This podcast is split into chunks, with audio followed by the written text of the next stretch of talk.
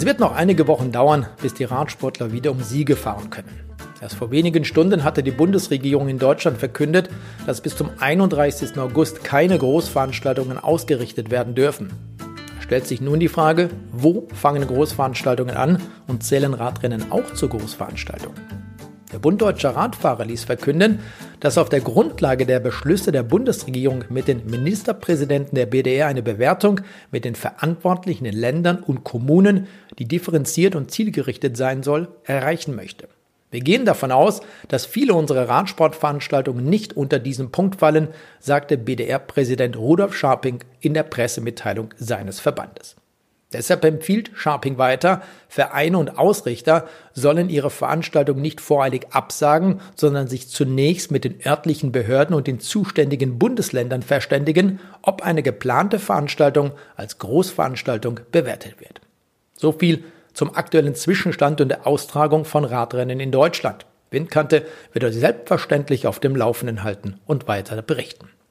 Kein Training, keine Rennen, nichts. Und wie in der Vergangenheit schon getan, möchten wir in der heutigen Episode erneut hinter die Kulissen einer Mannschaft blicken. Wie trainiert man in einer Zeit, die von Corona bestimmt ist? Wie trainiert man, wenn es keine unmittelbaren Ziele gibt?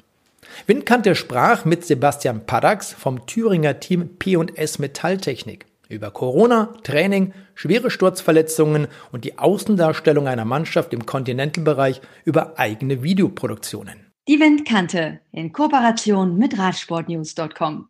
Ja, Sebastian Panax, Pressesprecher des Team P&S aus Thüringen. Paddy, wie geht's dir? Ja, grüß dich, Carsten.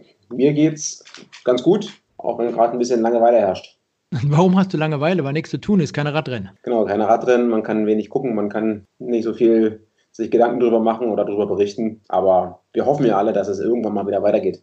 Ja, erzähl du, ähm, wir werden nachher natürlich noch über die Mannschaft selber reden, was ihr im Jahr 2020 alles vorhattet, was ihr schon in den Beinen habt, an Trainingskilometern, auch an Rennkilometern.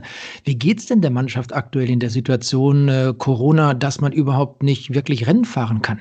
Na, grundlegend ähm, geht es unserem Team natürlich nicht anders als den meisten anderen Teams, würde ich jetzt mal behaupten. Äh, glücklicherweise sind bei uns erstmal alle gesund, zumindest was das äh, Coronavirus angeht. Da hat es noch keinen erwischt. Gucken wir mal, dass das auch so bleibt. Die Jungs sind ja alle an sich fit und tun alles dafür, dass das auch so bleibt. Aber naja, man muss immer dreimal auf Holz klopfen, dass dann nicht so noch irgendwo ein Virus daherkommt. Und aktuell versuchen sie natürlich das Beste daraus zu machen. Ist ja noch nicht so wirklich absehbar, wann das überhaupt mal weitergeht. Und deswegen ja, macht sich jetzt auch erstmal keiner irgendwie verrückt oder zu viel Stress. Der Teamleiter Lars Wackernagel hat das relativ äh, gut wieder mal in Worte gefasst und hat gesagt, Jungs, das Wichtigste ist jetzt erstmal die Moral zu behalten, Freude zu haben an dem Radfahren, solange wie wir es noch draußen können und vor allem einfach die Birne, sich jetzt nicht mit irgendwelchen eigenproduzierten Stress zuzumachen und dass einfach die Lust da bleibt. Und wenn es dann irgendwann wieder ernst wird, dass dann einfach die Motivation auf dem Punkt ist und dass man dann auch wieder mit dem entsprechenden Training die anstehenden Wettbewerbe vorbereiten kann.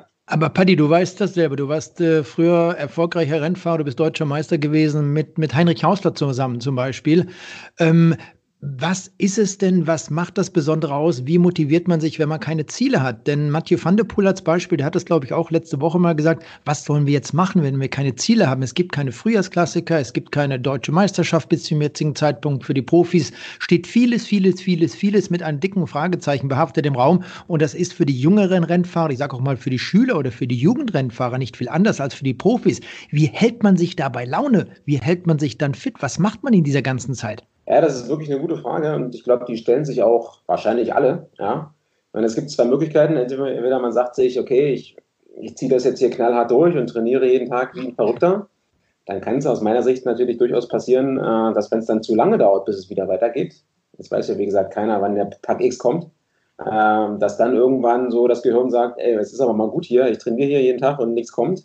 Ähm, das gilt es eigentlich ein bisschen zu vermeiden und bei uns im Team ist das dann auch tatsächlich so, dass eher die Ansage ist, wir halten erstmal den Ball flach und gucken, dass wir uns einfach selber gut tun. Der Lars hat es auch ganz gut wieder so formuliert, dass er sagte, wenn ihr mal an einem Tag sagt, ich hätte eigentlich mehr Lust, heute mal einen Waldspaziergang zu machen, um mich ein bisschen an der frischen Luft zu bewegen, dann ist das auch in Ordnung. Lieber ein bisschen weniger machen und dafür einfach, ja, die Lust behalten und mal nach einem Tag Pause wieder Spaß dran haben, aufs Rad zu steigen, als dann irgendwie irgendwann wirklich zu sagen, boah, das kotzt mich hier an, das geht einfach nicht weiter.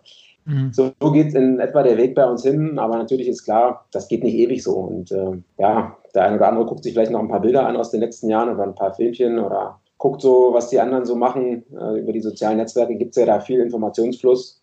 Da hat wahrscheinlich jeder so seinen eigenen Weg. Es gibt ja auch Rennfahrer, die trainieren immer gerne viel und alleine und wollen eh nichts mit anderen zu tun haben. Für die ist es vielleicht weniger schwierig. Aber unterm Strich ähm, hat da wahrscheinlich dann jeder so ein, so ein Ziel, was er sich erstmal selber gesteckt hat, beispielsweise Ende April. Und da schaut man erstmal nach.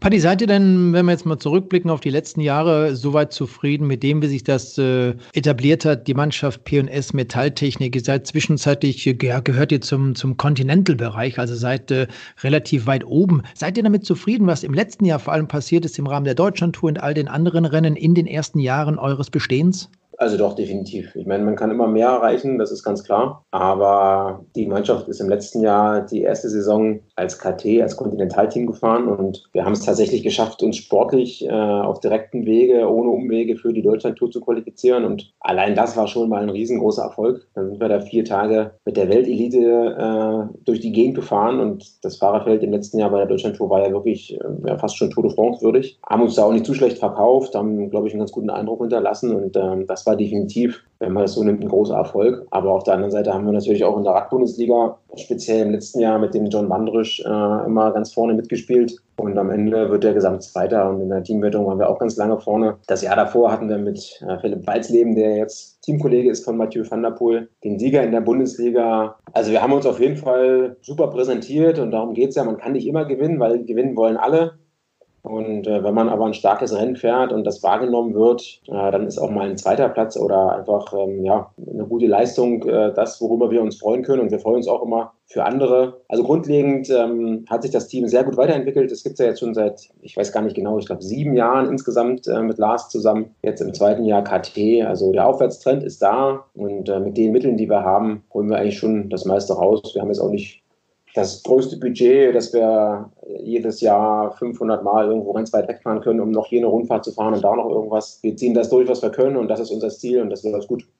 Hat es sehr wehgetan, dass man äh, Philipp Walsleben nach nur einem Jahr wieder verlassen musste? Und er war ja damals im Jahr 2018, man kann sagen, einer der erfolgreichsten, wenn nicht sogar der erfolgreichste und vor allem auch der erfahrenste im Team. Naja, das ist immer so ein zweischneidiges Schwert. Ne? Ähm, einerseits wäre es natürlich schön gewesen, wenn er noch äh, hätte da bleiben können. Auf der anderen Seite war das ja ganz klar sein Ziel, dass er gesagt hat, er kommt jetzt vom Crosssport und will sich nochmal umorientieren. Er macht quasi eine Umschulung zum Straßenrennfahrer. Da musste er selber noch äh, einige Sachen dazulernen. Also beispielsweise hat er bei den ersten Rennen immer, war wie so ein kleines Kind. Der wollte immer sofort richtig Radrennen fahren, der wollte spielen, der wollte Gas geben und hat alle Körner rausgeballert, bis er dann irgendwann mal verstanden hat, dass äh, Im Gegensatz zu einem Crossrennen ja so ein Straßenrennen auch mal vier, fünf Stunden dauern kann. Und äh, das sind alles Sachen, die hat er gelernt bei uns im Team und ähm, hat sich dann super weiterentwickelt und konnte dann auch seit, oder seit dem letzten Jahr eben äh, zur PKT-Riege vorstoßen. Wir sind da stolz drauf als Mannschaft, weil wir da einen Teil zu beigetragen haben. Und ähm, wenn wir dem jetzt hinterher trauern würden, wir freuen uns lieber darüber, dass das sich so gut entwickelt hat.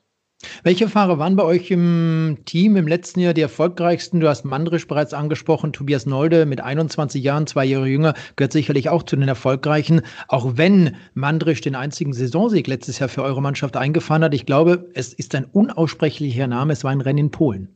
ja, ganz genau. Mich nicht, wie das Rennen hieß. Äh, es war ein Eintagesrennen.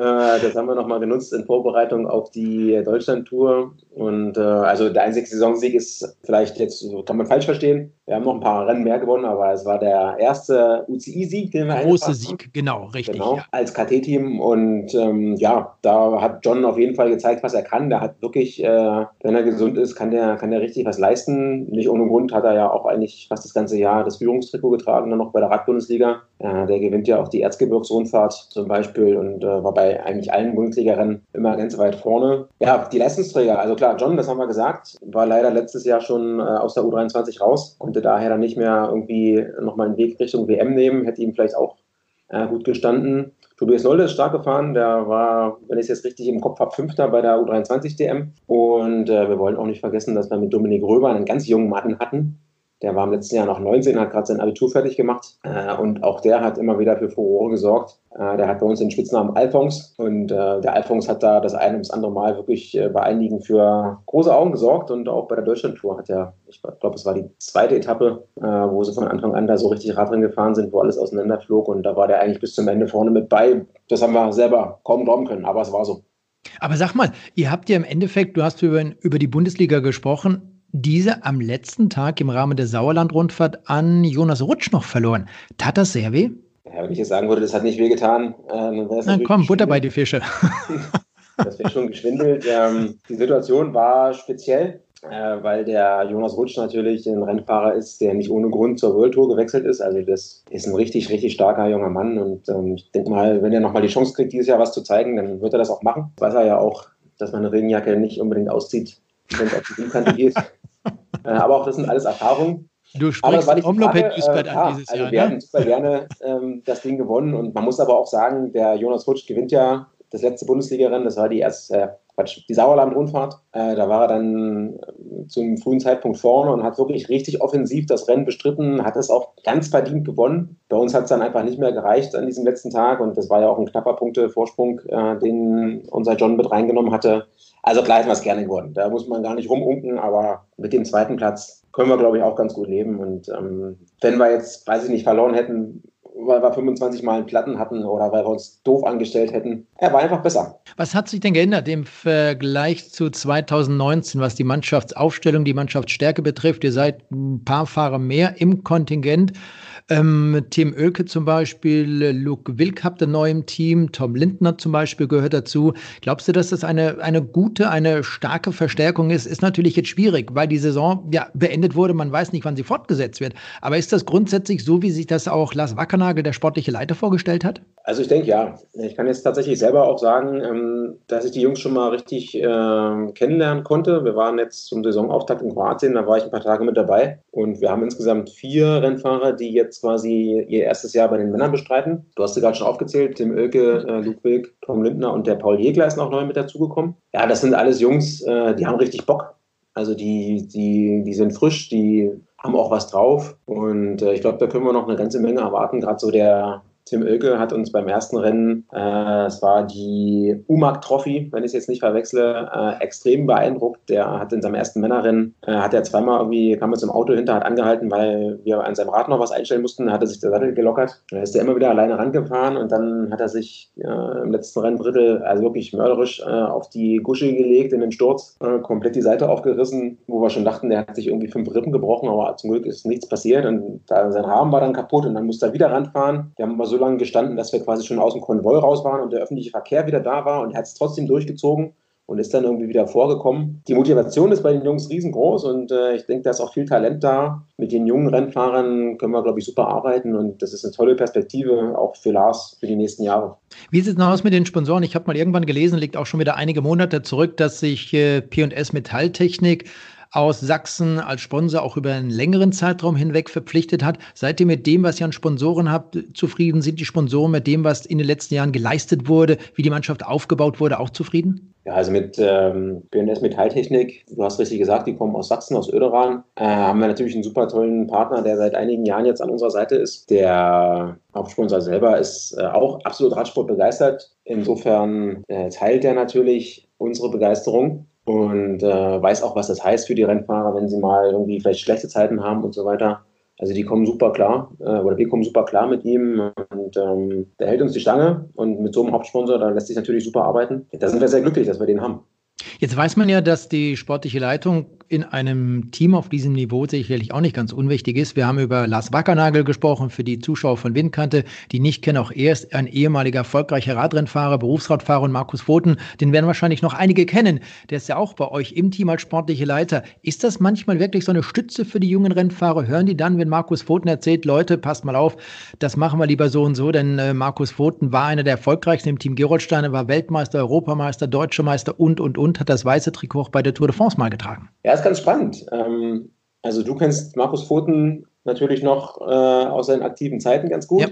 Ja. Ich kenne ihn auch noch, weil ich bin mit ihm noch beim Team Köstritzer zusammen selber Rad gefahren. Äh, ich weiß gar nicht, ob die Jungs den alle so auf dem Radar hatten. Ich glaube, so die Älteren äh, mit Sicherheit hatten sie mal was von ihm gehört, auch die Zeit, wo er noch das weiße Trikot getragen hat. Ist ja auch schon wieder ein paar Tage her. Aber na klar, der ist noch ein bisschen jünger als Lars, kann dann noch ein paar mehr Erfahrungen weitergeben, ist dann teilweise noch ein bisschen dichter dran oder hat halt auch so diese World Tour-Erfahrungen mit Tour de France-Geschichten. Ähm, ja, wenn der dann mal ein paar, paar Ansagen macht oder ein paar Stories erzählt, da hören die Jungs äh, natürlich mit großen Ohren hin, aber das machen sie bei Lars auch. Also ich glaube, das macht gar nicht so einen großen Unterschied, aber es ist vor allem für Lars eine tolle äh, Ergänzung, äh, dass er auch jemanden hat, wo er genau weiß, der kennt sich mega gut aus. Der kann beispielsweise letztes Jahr bei der Kroatien-Rundfahrt, äh, der kann mit den Jungs gut umgehen und da muss Lars jetzt nicht mal mit dabei sein und das läuft trotzdem gut. Wie funktioniert das grundsätzlich bei einer Mannschaft auf diesem Niveau? Man redet immer von den World Tour Mannschaften, die haben natürlich zum Teil ein Riesenbudget, viele, viele Millionen Euro. Auf äh, eurem Niveau, auf Continental-Niveau ist das ganz anders. Die Rennfahrer haben wahrscheinlich auch nicht massenweise Material. Die sind ja zum Teil wahrscheinlich auch noch in ein Studium äh, verwickelt, müssen da noch selber gucken, dass sie ein, zwei, drei Schritte weiter nach vorne machen, weil sie auch sehr jung sind. Ja, das ist richtig. Also ein paar von den Jungs gehen noch zur Schule, andere machen tatsächlich ein Studium. Also da wird schon Wert drauf gelegt, dass die irgendwo dann auch ja, für die Zeit nach dem Radsport, irgendwann kommt es ja, ob es länger dauert oder vielleicht weniger lange, äh, dass sie sich da noch ein bisschen orientieren. Also die Jungs, ähm, die wissen sich natürlich, die wissen natürlich genau, auf was sie sich da eingelassen haben. Äh, die wissen, wir sind ja nicht beim FC Bayern München, wo jeder äh, mit unendlich viel Geld nach Hause geht. Aber sie haben halt äh, Lust drauf, sie wollen das unbedingt schaffen und wie ich vorhin schon gesagt habe, die Motivation ist bei allen riesig. Die nehmen das so in Kauf und machen das Beste draus. Die Jungs, die noch zur Schule gehen, die machen das äh, erfolgreich fertig. Dafür ist der Dominik Gröber, der es im letzten Jahr mit seinem Abitur hingekriegt hat, das beste Beispiel. Äh, andere machen ein kleines Studium und ja, man, man wurschtelt sich da eben durch. Äh, sind natürlich auch alle realistisch und sagen sich, dass sie das wahrscheinlich nicht bis, ja, bis sie 45 sind, so in dem Stil machen werden. Aber jetzt für den Zeitraum sind ja alles noch junge Männer oder die meisten, wir haben auch noch zwei ältere im Team. Für die meisten ist das so in Ordnung und äh, die versuchen einfach jeden Tag das Maximum da rauszuholen. Über ein Thema müssen wir sprechen. Es ist, glaube ich, das Schlimmste, das Grauenhafteste, was man sich vorstellen kann. Ich denke, wenn ich solche Dinge höre, natürlich an auch einen Wouter. Ich denke an äh, Christian Mayer zum Beispiel, 1994 in Italien schwer gestürzt ist, seit diesem Zeitpunkt im Rollstuhl sitzt. Wouter Weiland ist an diesem schweren Sturz verstorben und Glück, muss man wirklich sagen, hatte Fabian Käsmann, einer eurer Rennfahrer im letzten Jahr, ich glaube, es war am 1. Juni in Luxemburg, also der schwer gestürzt war, lag aber auch auf der anderen Seite viele, viele Monate im Krankenhaus, im künstlichen Koma zeitweise und keiner wusste, wie es eigentlich mit ihm weitergeht. Man hat viel Geld gesammelt und ich habe vor kurzem noch ein Video gesehen und da werden wir auch noch drüber sprechen, denn eure mediale Darstellung für ein Manch, für ein Team auf diesem Niveau ist natürlich wirklich grandios, kann man nicht anders sagen. Aber wie geht es Fabian Käsmann mittlerweile? Ja, Fabian, der hat, äh, das kann man vielleicht mal ganz kurz zusammenfassen, der hat im letzten Jahr am 1.6., am 1. Juni äh, in Luxemburg bei einer Rundfahrt einen wirklich super schweren Sturz hingelegt. Er ist dann mit dem Gesicht frontal im Finale gegen den, gegen den Pfeiler geflogen. Er hat sich eigentlich alle Knochen im Schädel und im Gesicht gebrochen, die man sich nur brechen kann. Lag dann im künstlichen Koma für einige Tage und musste unendlich oft operiert werden. Zwischenzeitlich wusste auch keiner genau, was, wenn er überhaupt wieder wird, dann von ihm übrig bleibt. Und ähm, also da musste man echt vom Schlimmsten ausgehen. Glücklicherweise hat die Medizin da ähm, ja, wirklich hervorragende Arbeit leisten können und sicherlich auch der Umstand, dass er wahnsinnig äh, fit und gesund war, bevor das passiert ist, äh, hat das Ganze nochmal unterstützt. Also er konnte wieder ganz gut zusammengeschraubt werden und ja, das Verrückte ist, er hat, ähm, ich habe ihn zuletzt gesehen äh, im Januar und ähm, da war er schon wieder auf einem auf einem Niveau rein körperlich. Also der hat zwischenzeitlich, ich glaube, weiß ich gar nicht genau, 20 Kilo abgenommen. Also der war wirklich abgemagert von dem Rumliegen im Krankenhaus und von allem, was damit zusammenhängt. Ähm, der sieht schon wieder fast aus wie früher und wenn man es nicht genau weiß, kommt man dann gar nicht auf die Idee. Äh, hat natürlich ein paar kleinere Narben im Gesicht und wenn man seinen, seinen Kopf genau anguckt, sieht man auch, dass da vielleicht noch ein, zwei Stück Metall drin sind. Aber der ist schon wieder zumindest rein optisch und fürs normale Leben extrem weit hergestellt. Das Einzige, was aktuell noch ist, ähm, die müssen sie halt irgendwann natürlich noch die ganzen Schrauben äh, aus dem Gesicht rausziehen und die Metallplatten, die drin sind. Äh, und sein eines Auge ist noch nicht wieder hundertprozentig in Funktion. Das heißt, er sieht momentan nur auf einem Auge was, aber da ist er dran, da macht er eine Therapie und äh, wir hoffen einfach, dass das irgendwann noch was wird. Und äh, du hast es schon gesagt, wir hatten eine ganz große Spendenaktion, wo unendlich viel Geld zusammengekommen ist, äh, wenn man sich das mal im Verhältnis äh, anschaut. Also über 30.000 Euro konnten wir da sammeln. Ja, eigentlich immer nur bedanken können bei allen, die da teilgenommen haben. Äh, und durch das Geld hat er jetzt beispielsweise die Möglichkeit, mit privaten ja, Therapeuten nochmal extra Therapien zu machen, die einfach wirklich dann sich Zeit nehmen und auf dieses Auge hinarbeiten und die Nerven wieder versuchen anzusprechen, sodass da einfach ein paar Sachen gemacht werden können, die sonst vielleicht über die Krankenkasse nicht abgedeckt werden. Aber ist dieses Auge denn reparabel? Ich denke da an Marcel Wüst zum Beispiel, der ja auch mal ein Auge durch einen Sturz verloren hat. Und ich hatte mich mal mit Marcel vor geraumer Zeit darüber unterhalten. Er sieht es ja glücklicherweise auch relativ äh, humorvoll und sagt, wenn jetzt rechts einer an ihm vorbeifahren möchte, ist das äh, eigentlich nicht im Sinne, weil er sieht auf der rechten Seite nichts. Und ich glaube, auch bei Fabian Käsmann ist es auch das rechte Auge. Aber kann diese Sehfähigkeit hundertprozentig wiederhergestellt werden bei Fabian Käsmann?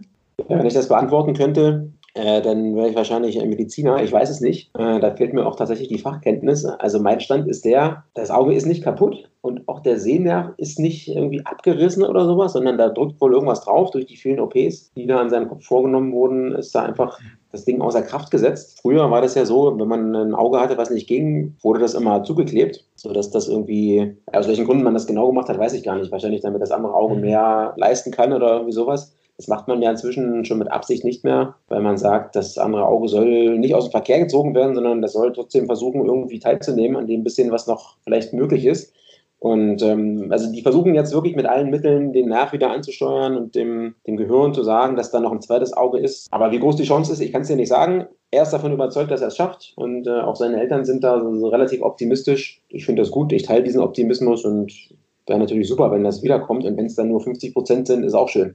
Läuft denn diese Spendenaktion noch oder ist sie eingestellt worden? Ich denke mal, diese Operation und die Reha-Maßnahmen, die werden noch nicht äh, komplett beendet sein. Insofern wird er da wahrscheinlich noch ein bisschen Geld benötigen können. Ja, also wir haben die Spendenaktion tatsächlich inzwischen beendet, weil irgendwann merkst du halt auch dann, dass nicht mehr viel passiert. Das Feedback auf die Spendenaktion das hatten wir so ein knappes halbes Jahr am Laufen. Äh, das war wirklich mhm. grandios. Und äh, also nicht, wir hatten das bei Facebook dann irgendwann mal auch gepostet und das war, glaube ich, 500 Mal geteilt worden. Ja, die Reichweite von dem ganzen Ding war, war grandios und viele äh, Profis oder andere Sportler und auch ihr habt es ja immer mal im Fernsehen erwähnt. Ja, das war schon toll das Geld, was er jetzt bekommen hat, kann er auf jeden Fall super verwenden. Glücklicherweise äh, hat die Krankenversicherung selber äh, viele von den ganz großen Operationen dafür äh, oder auch bezahlen können. Dafür musste er nicht äh, auf diese Reserve zurückgreifen. Aber jetzt geht es halt so um die Details, wie eben das mit dem Auge oder nochmal eine Physiotherapie, wo er das verwenden kann. Und wenn es dann einfach Fahrtkosten sind, die davon bezahlt werden können oder eine Unterkunft, dann, dann passt das schon. Und da muss er sich erstmal keinen Kopf machen. Und äh, zum Beispiel auch die Eltern waren eine Zeit lang dann nicht auf Arbeit, weil sie sich natürlich um ihn gekümmert haben. Sie mhm. konnten damit auch ein bisschen was abpuffern. Das ist schon gut so und ähm, wir sind da absolut glücklich. Paddy, über einen Sportler bei euch im Team müssen wir reden. Wir haben über den schweren Sturz von, von äh, Fabian Käßmann gesprochen. Der ist 21 Jahre alt, ein bisschen älter, ja, 33 Jahre alt. René Hochhemster aus den Niederlanden. Er ist ja auch einer der Neuzugänge bei euch im Team und den hat sie gleich Anfang des Jahres erwischt so schön wie die Nachricht war von Kesi, dass es denen wieder besser geht, so hart hat es uns dann gleich wieder getroffen. Also eigentlich unvorstellbar. Der René ist äh, neu dazugekommen und sollte so ein bisschen neben dem Robert Retschke, der mit seinen inzwischen 39 Jahren ja super viel Erfahrung hat, als Captain fungieren. Und leider ist er im Trainingslager auf Mallorca umgefahren worden und hat sich da sehr, sehr schwer verletzt. Glücklicherweise nicht am, am Kopf, so wie der Fabian, aber er hat sich mehrere Rippen gebrochen, dann hat er sich äh, das Becken gebrochen, sein Bein ganz ungünstig, selbst der, der Rücken war gebrochen und sein, also so schön wie es klingt, sein Genick. Und er kam auch sofort ins Krankenhaus und wurde wieder nach allen Regeln der Kunst ähm, operiert und zusammengepflegt. Dem geht es erstmal wieder so weit ganz gut, dass er nicht mehr in Lebensgefahr ist, aber das war natürlich ein riesen Schock. Und ähm, der hat jetzt leider noch echt einen langen Weg vor sich, da er sich beim Bruch seines Beines ja sehr ungünstig da verletzt hat. Also es war knapp über dem Knie, wo es da wohl den, die Fraktur gab und da mussten sie jetzt nochmal eine Platte einsetzen und es gab mehrere Operationen, aber das wird noch eine Weile dauern und ähm, das ist natürlich auch sehr schade, ja, dass dass er uns erstmal gar nicht unterstützen äh, können wird. Und wir drücken ihm echt die Daumen, dass der vielleicht zum Ende des Jahres wieder auf dem Rad sitzt und überhaupt erstmal wieder ein paar Kilometer fahren kann. Du, ich bin mir ziemlich sicher, alle Windkante-Zuhörer, die drücken da kräftig mit ihrer Daumen, die zur Verfügung stehen. Ich hatte vorhin mal eure mediale Darstellung angesprochen. Das äh, bezieht sich eben nicht nur auf Fabian Käsmann nach seinem schweren Sturz in Luxemburg. Das bezieht sich eigentlich auf das gesamte Jahr eures Teams. Ihr habt im letzten Jahr immer wieder, gerade auf der Facebook-Seite, auch tolle Clips gestellt, die Rennfahrer vorgestellt, wenn ihr irgendwo beim Rennen im Einsatz wart, auch da ein bisschen was rübergebracht. Ist das grundsätzlich euer Weg? Mein, wer dich kennt, der weiß, du bist ein Verrückter in Sachen äh, Videoproduktion Produktion, du machst da sehr, sehr viel. Man kann auch mal auf deine eigene Website gehen. Da erfährt man sehr, sehr viel über dich. Sebastian-padax.de Paddocks mit 2D. Da kann man sehr, sehr viel über dich erfahren, was du sonst noch alles machst und gerade mit dieser Videoproduktion. Ist das so der Weg für das Team, dass du sagst, ich als Videoverrückter, ich möchte das auch den Zuschauern ein bisschen rüberbringen, weil das auch entsprechend genutzt wird, weil es gesehen wird? Kann man fast so sagen, ja. Also die Geschichte hinter dem, hinter der Arbeit, die ich mit dem Team mache, äh, ist eigentlich ganz, äh, ganz spannend auch. Ich bin früher noch, wo ich auch da beim Team Kösterzahl gefahren bin in, und in Gera gewohnt habe, bin ich immer mal wieder mit Lars äh, Wackernagel zusammen trainieren gefahren. Und äh, der hatte witzigerweise damals immer so den Spruch, wir fahren heute wieder flach und windgeschützt. Äh, alles andere als flach und Wind gab es auch jede Menge. Ich äh, denke auch, Wind macht auch stark, ne? Genau.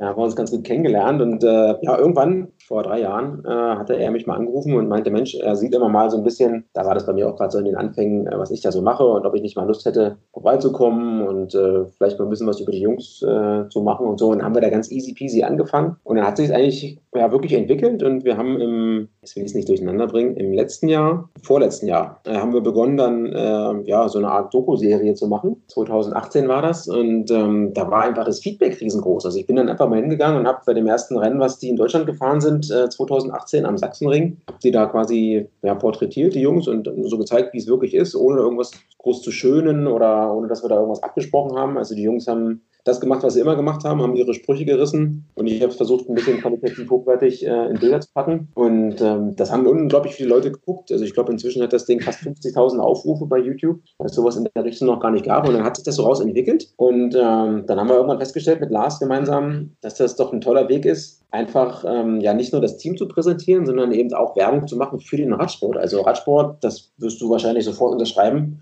ist ja nicht einfach nur Sport, sondern Radsport sind ja Emotionen, das sind Geschichten, da steckt was dahinter, da hat jeder eine kleine Story, die er erzählt und bei dem einen ist es so, bei dem anderen ist es so und da kannst du was erleben. Das guckst du dir nicht einfach nur an, sondern du bist dabei und das holt dich ab. Und das versuchen wir einfach, einfach oder eben ähm, auf dem Level, in dem wir unterwegs sind. Vor zwei Jahren war es noch äh, ja, eine Amateurmannschaft, jetzt sind wir eben schon KT-Profis. Wir versuchen das zu erzählen und versuchen die Jungs dabei, ja, in ihrer Rolle als, als Rennfahrer, aber auch als Mensch und die sind natürlich viel mehr Mensch als Rennfahrer, halt darzustellen. Und das macht Spaß. Also da gibt es immer wieder kleine Anekdoten oder irgendwie Geschichten. Und auch wenn es mal vor allem nicht so gut läuft, ähm, was man dann zeigen kann, wo wir uns einfach, glaube ich, dadurch ja so ein kleines Image erarbeitet haben. Ähm, und der Lars hat ja auch eine besondere Herangehensweise. Der sagt den Jungs ganz oft, äh, dass es eigentlich weniger darum geht, dass wir jetzt hier für einen Platz belegen. Klar wollen wir gewinnen, aber der versucht sie auch fürs Leben zu erziehen und äh, versucht denen was mitzugeben, was so die Verhaltensweise angeht und so. Und all die Sachen packen wir da rein. Und ja, das ist schon so ein kleiner, kleiner Kult geworden, den man sich bei YouTube äh, immer wieder recht regelmäßig angucken kann. Und dieses riesige Projekt, das ihr im letzten Jahr gemacht habt, da geht es äh, um Polen. Ja, genau. Also wir haben dann letztes Jahr nochmal ein Ding rausgeknallt. Das äh, ist tatsächlich ein bisschen mehr geworden als ursprünglich geplant. Wir haben, äh, klingt jetzt vielleicht ein bisschen hochtragend, aber kann man fast so sagen, wir haben einen Kinofilm gemacht, ähm, also einen, einen Radsport-Doku-Film in, in, in, Spielfilmlänge, der geht 95, 105 Minuten, so 1,45, 105 Minuten ist es. Und äh, der spielt oder handelt von der äh, Solidarność-Rundfahrt in Polen. Ja, die war quasi in den letzten Tagen, bevor die Tour de France losging, äh, hat die schon begonnen gehabt. Und ich glaube, die letzte Etappe war dann mit der ersten Etappe der Tour de France so in dem Zeitraum. Und äh, das waren fünf Etappen äh, fast 900 Kilometer und dementsprechend heißt der Film jetzt auch am Ende äh, Popstars in Polen, fast 900 Kilometer Asphalt. Und ja, das zeigt im Prinzip das Team komplett vom ersten bis zum letzten Tag äh, bei so einer Rundfahrt. Das ist eine Rundfahrt der Kategorie 2.2. Und wer vielleicht schon mal in Polen Radrennen gefahren ist, äh, der weiß, da ist nicht immer alles nur golden, sondern da sind die Straßen auch mal schlecht. Da ist auch mal die Unterkunft ohne Klimaanlage und das Essen, wenn es denn welches gibt, wurde nicht immer unbedingt äh, ideal gewürzt. Also da gibt es viel zu erzählen und ähm, ja, das ist der Radsport so, wie er wirklich ist, den wir da zeigen. Und den kann man jederzeit irgendwo anschauen, diesen Film? Äh, ja, Dafür haben wir ihn gemacht, ganz genau. Also wir haben ihn am Anfang äh, zweimal öffentlich vorgeführt, einmal sogar im Kino in Gera. Das war wirklich ein Riesenerlebnis für uns. Da kamen äh, fast 300 Zuschauer, die sich den angeguckt haben, auf so einer riesigen Leinwand. Der ganze Saal war voll. Das waren dann ähm, nur Radsport-Interessierte oder war das äh, querbeet? es waren natürlich primär Radsport-Interessierte, weil sie davon äh, sonst nicht Wind bekommen hätten. Aber es waren noch ein paar Leute mit dabei, die tatsächlich gesagt haben, sie sind jetzt einfach mitbekommen, weil der Sohn oder die Tochter dahin wollten. Und sie haben gesagt, Mensch, das äh, ist ja spannend gewesen. Also wir haben jetzt den Radsport mal ein bisschen verstanden. Wir haben äh, da Themen drin gesehen, über sowas haben wir gar nicht nachgedacht. Wir wissen jetzt, warum fährt da vielleicht auch mal ein Begleitwagen davor oder dahinter und wie funktioniert das auch so im Team mit der Rollenverteilung. Ähm, also es ist durchaus ein Film, sagen wir mal, für Sportbegeisterte allgemein, äh, den man sich ruhig angucken kann. Und der Film ist jetzt auch online äh, verfügbar für alle. Gerade vielleicht in der Zeit, wo wir jetzt selber wenig Radsport live gucken können, ist es eine kleine Alternative. Also er heißt Popstars in Polen und der ist auf der Plattform Vimeo ist streambar. Also wenn man Popstars in Polen Radsport-Doku eingibt, dann findet man das relativ schnell. Das werden wir machen bei der Windkante. Und dann hattest du ja auch eine ganz besondere Dienstreise. Wir gehen mal weg vom Film, von der Produktion eines Films. Du hast eine besondere Dienstreise nach Frankreich gemacht. Das liegt auch schon ein paar Tage zurück. Und für jeden Rennfahrer ist es eigentlich äh, schade, wenn DNF hinter seinem Namen steht, did not finished. Und äh, ich weiß nicht, hast du damals die Tour de France beendet oder bist du einfach ausgeschieden? Du weißt, was ich meine. Ich weiß, was du meinst, ja. Das müssen wir natürlich kurz auflösen. Also ich war ich glaube, es war 2016, ähm, war ich äh, bei der Tour de France und habe da ja, einen kleinen Job gehabt und durfte ein Auto fahren für ähm, eine hauptverantwortliche Dame von einem, von einem großen Sponsor. War das die Sue? Die war aber so wichtig, dass die quasi überall zu jeder Zeit immer hin durfte und musste und ich war quasi ihr VIP-Driver. Äh, und wir sind da wirklich dann nach vier Wochen lang mit ein bisschen vorher und so äh, quer durch Frankreich gefahren. Ich habe da über 10.000 Kilometer im Auto gesammelt, habe darüber ein Buch geschrieben. Ja, das Buch heißt DNF, Dienstreise nach Frankreich. Also hat nichts damit zu tun, dass du die Tour de France nicht beendet hast. ich wollte es gerade sagen, das könnte man äh, offen lassen und einen Anreiz geben, dafür das Buch äh, sich zu kaufen, aber es gibt es nicht mehr, weil ich glaube, es gibt noch zehn Bücher oder so. Die kann man noch kaufen. Äh, ich bin tatsächlich nicht in Paris angekommen, ja, also ich habe es nicht beendet. Und zu der Dame, die du damals äh, chauffieren könntest, hast du auch keinen Kontakt mehr? Äh, ich habe sie irgendwann mal nochmal, als die Tour in Düsseldorf war, haben wir uns nochmal getroffen. Das war ja dann im Folgejahr. Ja. Äh, hat sie sich sehr gefreut. Äh, Caroline heißt sie, das ist eine Französin, relativ äh, hohes, als, als Funktionärin hat die auch schon für die ASO gearbeitet und so. Äh, war super interessant und super spannend und da gab es immer wieder so Szenen, wo ich mich wirklich gefragt habe, was sie für ein, für ein abgefahrener Mensch ist, äh, wenn sie alles kennt oder wer sie alles kennt. Da fuhren wir irgendwo durch ein Dorf, äh, irgendwo hinter Posemuckel in Frankreich natürlich und dann sagt sie zu mir, halt mal kurz an. Da lief rechts ein älterer Herr vorbei, dann macht sie die Scheibe runter der fällt aus allen Wolken, oh, Caroline, salut, ça va und so. Und dann haben sie sich da kurz unterhalten. Und dann hat sie mir erklärt, dass der mal vor 20 Jahren der Fahrer war von dem damaligen Tour de France-Direktor, der quasi ihn mit seinem roten Skoda durch die Gegend gefahren hat. Und den hat sie da mal irgendwie kennengelernt. Also die kennt wirklich jeden und äh, das war super aufregend und spannend. Würdest du das wieder machen oder sagst du einmal Tour de France in dieser Art und Weise reicht? Das ist eine gute Frage. Ähm, also der Job selber war natürlich äh, jetzt nicht nur Heiterkeit und Kaffee trinken, sondern ich habe auch viele Stunden alleine im Auto verbracht und dann nichts von der Tour mitbekommen. Insofern weiß ich nicht, ob ich es so nochmal machen würde. Inzwischen habe ich ja selber einen ganz anderen Fuß gefasst in dieser Berichterstattung oder in dem Radsport selber und würde natürlich lieber anders was machen und mich aktiv irgendwie anders auf meine Art einbringen. Der schlechteste Job war es auch nicht und wie man so schön sagt, bevor ich nichts mache, würde ich das vielleicht sogar auch nochmal machen. Sebastian Paddax, Grund unseres Gesprächs, das Team P&S P&S Metalltechnik aus Thüringen. Darüber haben wir vorhin gesprochen, über die Mannschaft, dass die Saison leider für die Mannschaft auch zu Ende ist. Was wünschst du dir denn sportlich für das Jahr 2020 in Bezug auf die Mannschaft natürlich? Ja, also der erste Wunsch ist natürlich klar, dass es erstmal weitergeht und dann würde ich mir wünschen, dass wir uns an sich nochmal so toll als Mannschaft präsentieren können wie im letzten Jahr. Also dass die älteren Fahrer, die Leistungsträger ihre Form äh, unter Beweis stellen können und wir dann hin und wieder auf dem, auf dem Podest stehen. Ideal wäre es natürlich, wenn wir uns dadurch auch wieder für die Deutschland-Tour qualifizieren könnten, insofern das dann alles stattfindet. Und in diesem Jahr sind die Qualifikationskriterien dafür ja auch ja, speziell auf die, ähm, auf die Jungfahrer ein bisschen äh, ausgelegt. Und da sind wir halt mit vier jungen Rennfahrern tatsächlich gut dabei. Da ist auch unter anderem der Tom Lindner, den wir vielleicht nochmal erwähnen könnten. Der war ja schon mal Vierter bei der Junioren-WM im Cross, ähm, den wir da haben. Und das ist auch so ein ungeschliffener Rohdiamant. Also ich würde mir einfach wünschen, dass die jungen Rennfahrer immer mal zeigen können, äh, dass sie Talent haben zur richtigen Zeit am richtigen Ort sind und dass die, dass die älteren Rennfahrer äh, einfach ein bisschen Glück haben und äh, nicht im falschen Moment mit Pech irgendwo mit einem Defekt am Rand stehen müssen und dass es dann wieder ähnlich läuft wie im letzten Jahr. Ich glaube, das Wichtigste, was man momentan einfach haben muss, ist die Gesundheit, dass sie top ist, dass sie steht ja. und dass man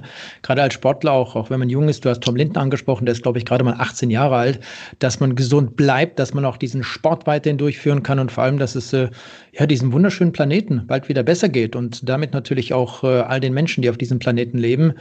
Paddy, ich sage an dieser Stelle erstmal vielen Dank. War toll, mit dir zu sprechen. Und äh, wir sehen uns sicherlich ganz bestimmt irgendwo bei all diesen Radrennen, die in Deutschland ausgetragen werden. Du bist ja selber bei so vielen sportlichen Highlights dabei. Keine Ahnung, bei welchem Sechstagerennen wir uns sehen oder irgendwie bei einem Straßenrennen. Äh, ich freue mich auf jeden Fall drauf. Ja, vielen Dank. Schön, dass wir mal die Chance hatten oder dass ich das Vergnügen hatte, hier mal äh, mich von dir auf der Windkante ein bisschen abhängen zu lassen. Alles klar, gerne doch, bitte. Ciao. Ciao, ciao.